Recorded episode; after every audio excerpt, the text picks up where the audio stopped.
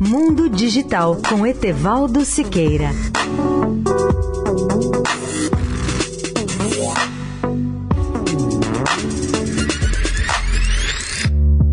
Olá, amigos da Eldorado. Como muitos se recordam, os velhos ônibus espaciais foram aposentados em 2011. O último deles foi o ônibus espacial Atlantis, e nesses sete anos a NASA não mais lançou astronautas a partir do território norte-americano. Sem os ônibus espaciais, não só os Estados Unidos, mas todos os demais países que têm atividades aeroespaciais passaram a utilizar a nave Soyuz russa para os seus lançamentos a partir da base de Baikonur, no Cazaquistão, para ir e retornar à estação Estação Espacial Internacional. A grande novidade agora são os novos veículos espaciais produzidos e operados por duas empresas privadas, a Boeing e a SpaceX, que no ano que vem farão as primeiras viagens de ida e volta à estação espacial. A agência norte-americana anunciou na semana passada os nomes dos primeiros astronautas comerciais selecionados para voar nesses novos veículos. Eles serão os primeiros seres humanos a voar para o espaço em foguetes e veículos produzidos por empresas privadas. Ainda no primeiro semestre de 2019, os primeiros três astronautas selecionados voarão na nave Dragon da SpaceX e meses depois, outros três tripulantes serão levados pela nave Starliner da Boeing à Estação Espacial Internacional.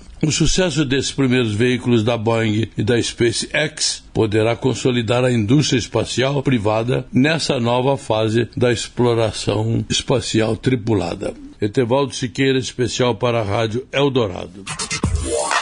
Mundo Digital com Etevaldo Siqueira.